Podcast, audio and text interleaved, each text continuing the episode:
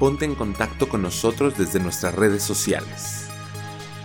Instagram, El Narrador Podcast. Twitter, arroba Narrador Podcast.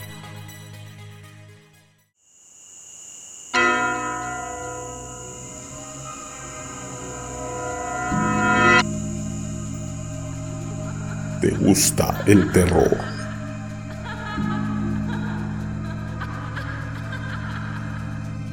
Sean todos bienvenidos a escuchar las historias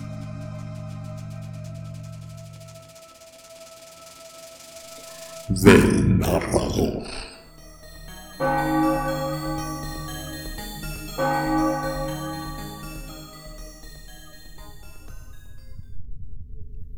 Buenas noches. Sean todos bienvenidos.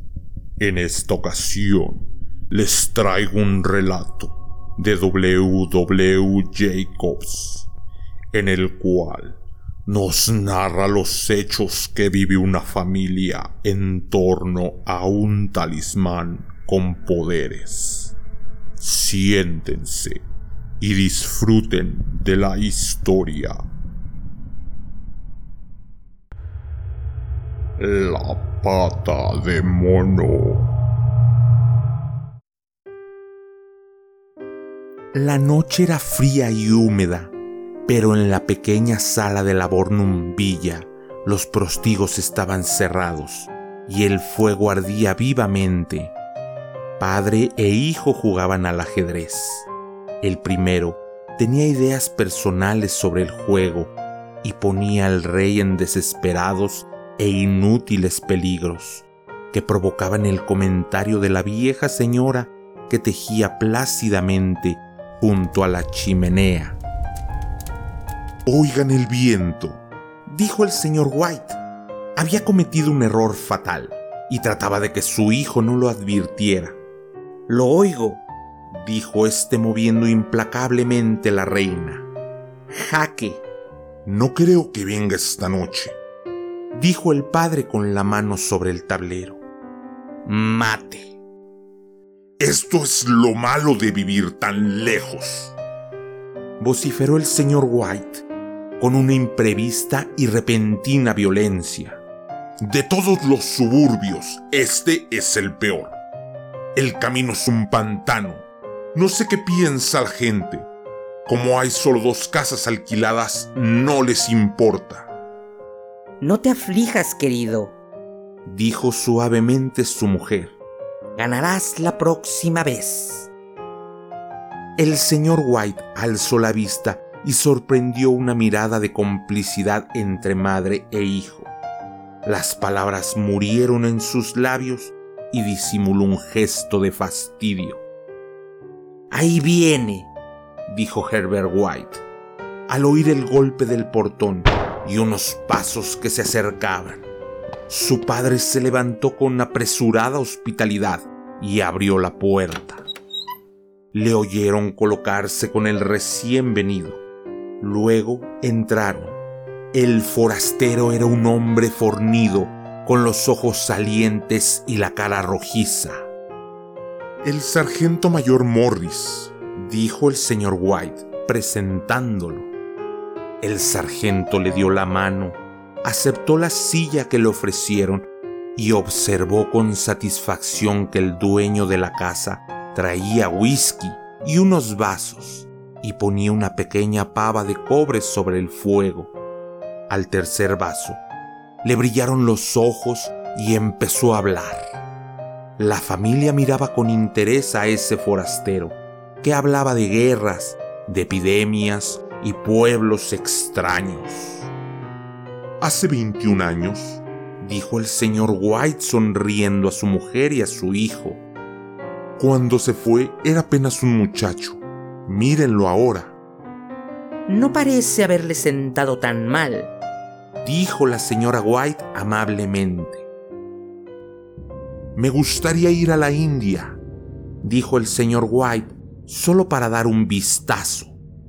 Mejor quedarse aquí, replicó el sargento, moviendo la cabeza dejó el vaso y suspirando levemente, volvió a sacudir la cabeza. Me gustaría ver los viejos templos, faquires y malabaristas, dijo el señor White. ¿Qué fue, Morris? Lo que usted empezó a contarme los otros días, de una pata de mono o algo por el estilo. Nada, contestó el soldado apresuradamente. Nada que valga la pena oír. ¿Una pata de mono? preguntó la señora White. Bueno, es lo que se le llama magia, tal vez, dijo con desgana el militar. Sus tres interlocutores lo miraron con avidez. Distraídamente, el forastero llevó la copa vacía a los labios. Volvió a dejarla. El dueño de la casa la llenó. A primera vista es una patita momificada que no tiene nada de particular, dijo el sargento, mostrando algo que sacó del bolsillo. La señora retrocedió con una mueca. El hijo tomó la pata de mono y la examinó atentamente. ¿Y qué tiene de extraordinario? preguntó el señor White, quitándosela a su hijo para mirarla. Un viejo fakir le dio poderes mágicos, dijo el sargento mayor. Un hombre muy santo quería demostrar que el destino gobierna la vida de los hombres y que nadie puede oponerse impunemente. Le dio este poder. Tres hombres pueden pedirle tres, deseos habló tan seriamente que los otros sintieron que sus risas desentonaban. ¿Y usted por qué no le pide las tres cosas? preguntó Herbert White. El sargento lo miró con tolerancia. Las he pedido, dijo, y su rostro curtido palideció. ¿Realmente se cumplieron los tres deseos? preguntó la señora White. Se cumplieron, dijo el sargento. ¿Y nadie más pidió? Insistió la señora. Sí, un hombre. No sé cuáles fueron las dos primeras cosas que pidió. La tercera fue la muerte. Por eso entré en posesión de la pata de mono.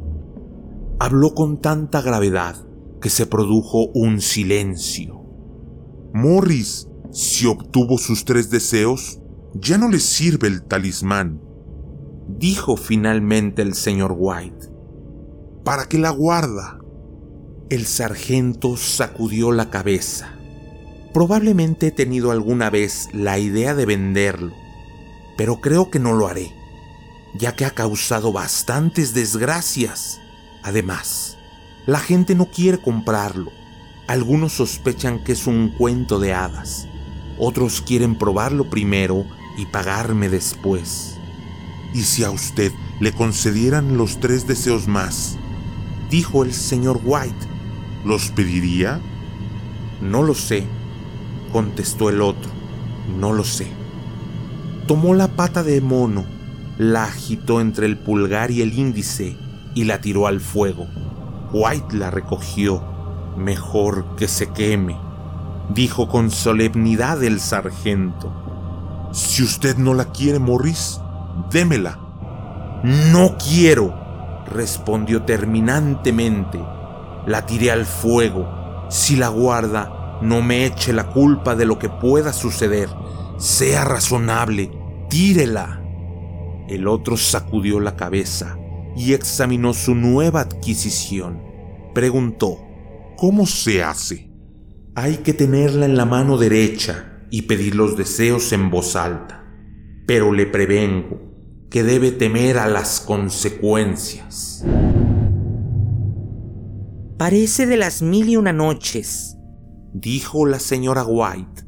Se levantó a preparar la mesa. ¿No le parece que podrían pedir para mí otro par de manos? Los tres se rieron al ver la expresión alarmada del sargento. Si está resuelto en pedir algo, dijo agarrando el brazo de White, pida algo razonable. El señor White guardó en el bolsillo la pata de mono, invitó a Morris a sentarse a la mesa. Durante la comida, el talismán fue, en cierto modo, olvidado. Atraídos, escucharon nuevos relatos de vida del sargento en la India. Si el cuento de la pata de mono hay tanta verdad como en los otros, dijo Herbert cuando el forastero cerró la puerta y se alejó con prisa para alcanzar el último tren. No conseguiremos gran cosa. ¿Le diste algo? Preguntó la señora mirando atentamente a su marido. Una bagatela, contestó el señor White, ruborizándose lentamente. No quería aceptarlo, pero lo obligué. Insistió en que tirara el talismán. Sin duda, dijo Herbert con fingido horror. Seremos felices y ricos y famosos. Para empezar, tienes que pedir un imperio. Así no estarás dominado por tu mujer. El señor White sacó del bolsillo el talismán y lo examinó con perplejidad. No se me ocurre nada para pedirle, dijo con lentitud. Me parece que tengo todo lo que deseo. Si pagaras la hipoteca de la casa, ¿serías feliz? No es cierto, dijo Herbert, poniéndole la mano sobre el hombro.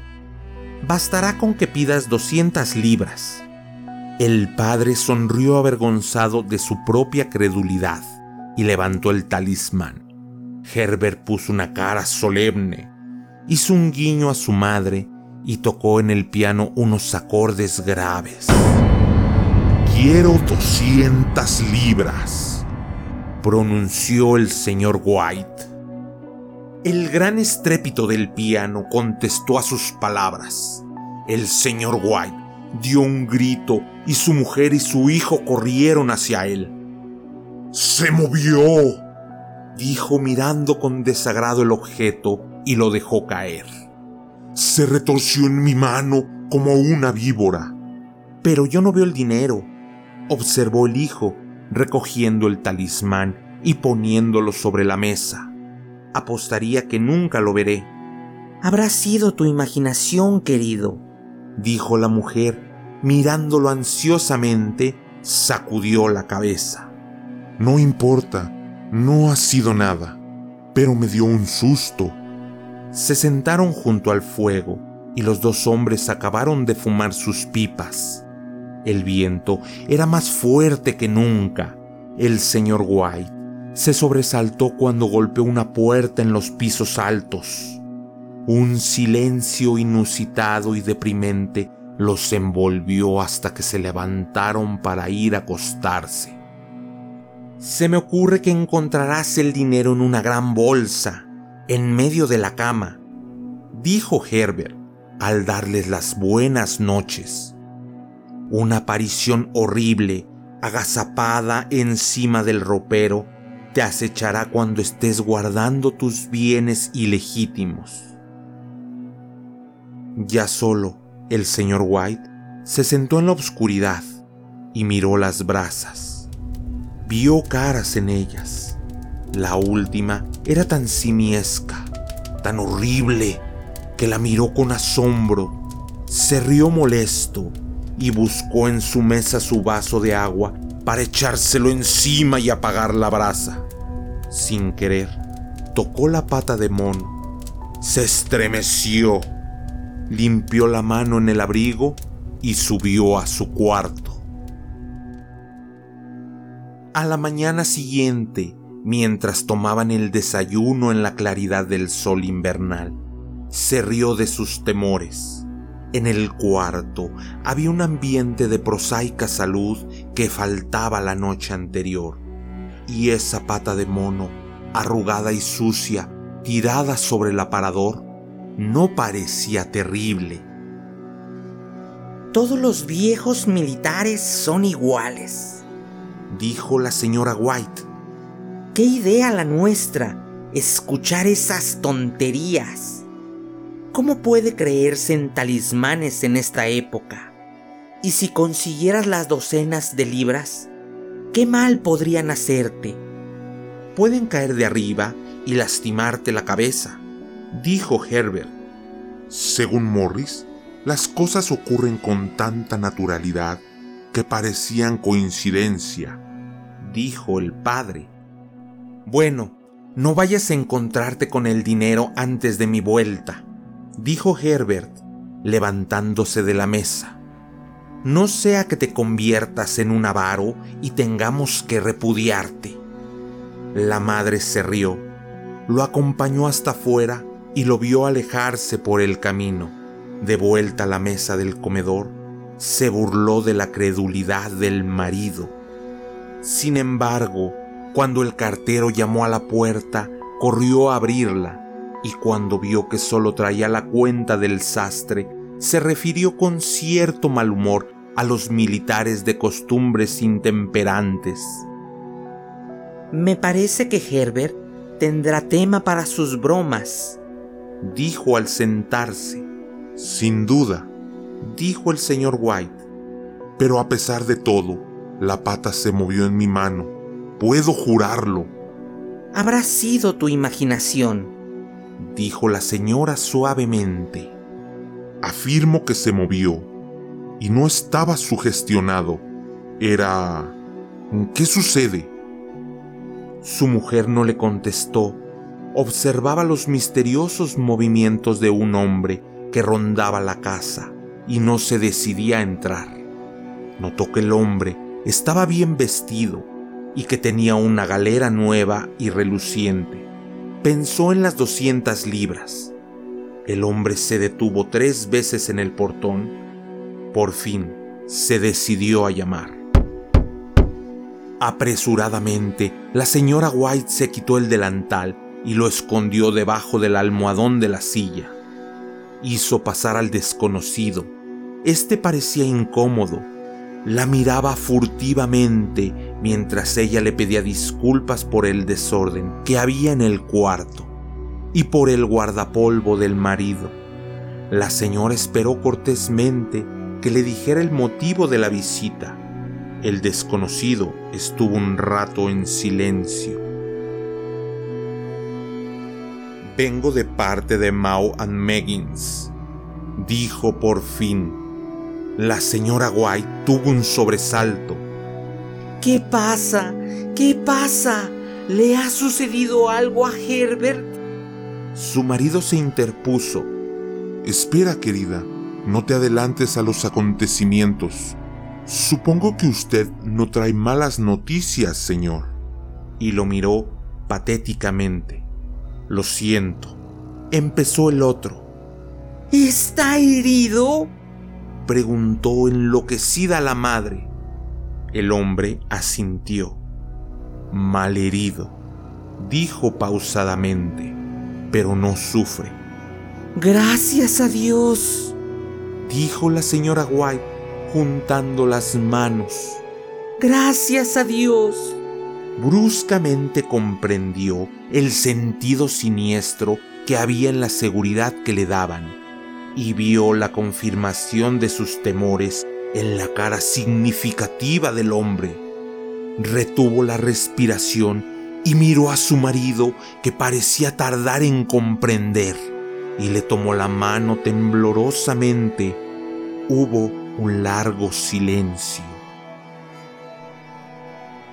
Lo agarraron las máquinas, dijo en voz baja el visitante. ¿Lo agarraron las máquinas? Repitió el señor White aturdido. Se sentó, miró fijamente por la ventana, tomó la mano de su mujer, la apretó en la suya como en sus tiempos de enamorados era el único que nos quedaba, le dijo al visitante. Es duro. El otro se levantó y se acercó a la ventana. La compañía me ha encargado que le exprese sus condolencias por esta gran pérdida, dijo sin darse la vuelta. Le ruego que comprenda que soy tan solo un empleado y que obedezco las órdenes que me dieron. No hubo respuesta. La cara de la señora White estaba lívida. Se me ha comisionado para declararles que Mao Meggins niega toda responsabilidad en el accidente. Prosiguió el otro, pero en consideración a los servicios prestados por su hijo, le remiten una suma determinada. El señor White soltó la mano de su mujer y levantándose, miró con terror al visitante. Sus labios secos pronunciaron la palabra. ¿Cuánto? Doscientas libras fue la respuesta. Sin oír el grito de su mujer, el señor White sonrió levemente, extendió los brazos como un ciego y se desplomó desmayado. En el cementerio nuevo, a unas dos millas de distancia, marido y mujer dieron sepultura a su muerto y volvieron a la casa tránsidos de sombras y de silencio. Todo pasó tan pronto que al principio casi no lo entendieron y quedaron esperando alguna otra cosa que les aliviara el dolor. Pero los días pasaron y la expectativa se transformó en resignación. Esa desesperada resignación de los viejos que algunos llaman apatía Pocas veces hablan porque no tenían nada que decirse. Sus días eran interminables hasta el cansancio. Una semana después, el señor White, despertándose bruscamente en la noche, estiró la mano y se encontró solo. El cuarto estaba a oscuras. Oyó cerca de la ventana un llanto contenido se incorporó en la cama para escuchar. Vuelve a acostarte, dijo tiernamente. Vas a coger frío. Mi hijo tiene más frío, dijo la señora White y volvió a llorar. Los sollozos se desvanecieron en los oídos del señor White. La cama estaba tibia y sus ojos pesados de sueño. Un despavorido grito de su mujer lo despertó. ¡La pata de mono! gritaba desatinadamente. ¡La pata de mono! El señor White se incorporó alarmado. ¿Dónde? ¿Dónde está? ¿Qué sucede? Ella se acercó. La quiero. ¿No la has destruido? Está en la sala sobre la repisa, contestó asombrado. ¿Por qué la quieres? Llorando y riendo se inclinó para besarlo y le dijo histéricamente. Solo ahora he pensado. ¿Por qué no lo he pensado antes? ¿Por qué no lo pensaste tú? ¿Pensaste en qué? preguntó. En los otros dos deseos, respondió enseguida. Solo hemos pedido uno. ¿No te fue bastante? No, gritó ella triunfalmente. Le pediremos otro más. Búscala pronto y pídele que nuestro hijo vuelva a la vida. El hombre se sentó en la cama temblando. Dios mío, estás loca. Búscala pronto y pídele. Mi hijo, mi hijo. El hombre encendió la vela. Vuelve a acostarte. No sabes lo que estás diciendo. Nuestro primer deseo se cumplió, porque no hemos de pedir el segundo. Fue una coincidencia. Búscala y desea. Gritó con exaltación la mujer. El marido se volvió y la miró.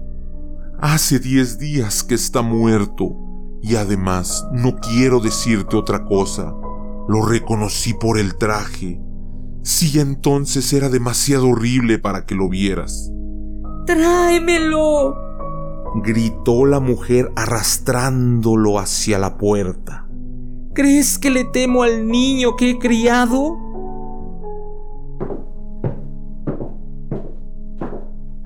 El señor White bajó en la oscuridad, entró en la sala y se acercó a la repisa.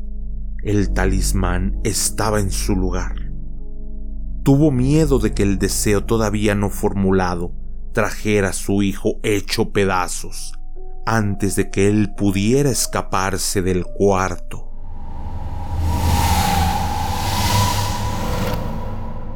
Perdió la orientación, no encontraba la puerta, tanteó alrededor de la mesa y a lo largo de la pared, y de pronto se encontró en el zaguán, con el maligno objeto en la mano.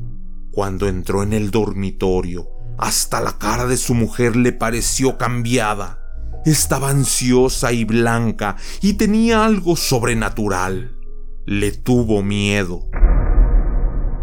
¡Pídelo! Gritó con violencia. Es absurdo y perverso, balbuceó. ¡Pídelo! Repitió la mujer. El hombre levantó la mano. Deseo que mi hijo viva de nuevo. El talismán cayó al suelo el señor White siguió mirándolo con terror. Luego, temblando, se dejó caer en una silla mientras la mujer se acercó a la ventana y levantó la cortina. El hombre no se movió de ahí hasta que el frío del alba lo traspasó. A veces miraba a su mujer que estaba en la ventana. La vela se había consumido hasta casi apagarse. Proyectaba en las paredes y en el techo sombras vacilantes. Con un inexplicable alivio ante el fracaso del talismán, el hombre volvió a la cama. Un minuto después, la mujer apática y silenciosa se acostó a su lado. No hablaron, escuchaban el latido del reloj Crujió un escalón. La oscuridad era opresiva. Al pie de la escalera el fósforo se apagó. El señor White se detuvo para encender otro. Simultáneamente resonó un golpe furtivo, casi imperceptible. En la puerta de la entrada los fósforos cayeron. Permaneció inmóvil, sin respirar hasta que se repitió el golpe. Huyó a su cuarto y cerró la puerta. Se oyó un tercer golpe. ¿Qué es eso? Gritó la mujer. Un ratón, dijo el hombre. Un ratón se me cruzó en la escalera. La mujer se incorporó. Un fuerte golpe retumbó en toda la casa. Es Herbert, es Herbert. La señora White corrió hacia la puerta, pero su marido la alcanzó. ¿Qué vas a hacer? le dijo ahogadamente. Es mi hijo, es Herbert, gritó la mujer, luchando para que él la soltara. Me había olvidado de que en el cementerio está a dos millas. Suéltame. Tengo que abrir la puerta. Por amor de Dios, no lo dejes entrar. Tienes miedo a tu propio hijo. Suéltame. Ya voy por Herbert. Hubo dos golpes más. La mujer se libró y huyó del cuarto. El hombre la siguió y la llamó mientras bajaba la escalera oyó el ruido de la tranca de abajo, oyó el cerrojo y luego la voz de la mujer anhelante. La tranca. No puedo alcanzarla. Pero el marido arrodillado tanteaba el piso en busca de la pata de mono. Si pudiera encontrarla antes de que eso entrara, los golpes volvieron a resonar en toda la casa. El señor White oyó que su mujer acercaba una silla. Oyó el ruido de la tranca al abrirse. En el mismo instante encontró la pata de mono y frenéticamente balbuceó el tercer y último deseo. Los golpes cesaron pronto, aunque los ecos resonaban aún en la casa. Oyó retirar la silla y abrir la puerta. Un viento helado entró por la escalera y un largo y desconsolado alarido de su mujer le dio el valor para correr hacia ella y luego hasta el portón. El camino estaba desierto y tranquilo.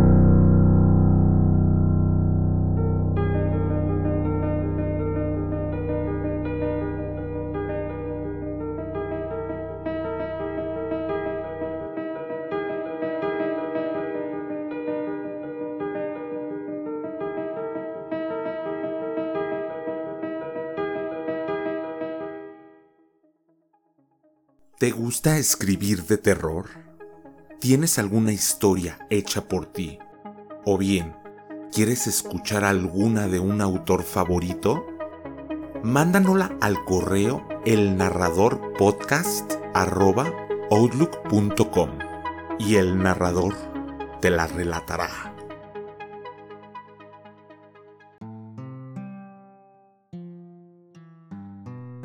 Y así fue.